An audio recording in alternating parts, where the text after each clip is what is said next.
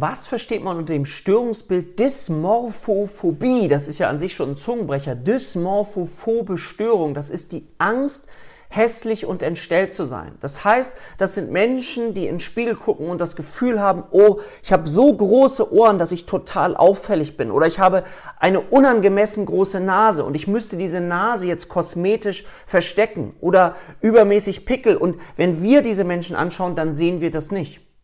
Und das ist deswegen eine wichtige Störung, weil sie immer stärker vorkommt und gerade Menschen, die sich zum Beispiel kosmetisch oder so operieren lassen, da ist es wichtig, dass wir vorher genau herausfinden, ob möglicherweise eine dysmorphophobe Störung vorliegt, weil dann eine Operation eben nicht helfen wird. Das heißt, die Person wird trotzdem noch die Makel, die sie vorher gesehen hat, eben genauso wahrnehmen, weil es eben eine psychische Erkrankung ist, die mit erheblichem Leidensdruck auch einhergehen kann.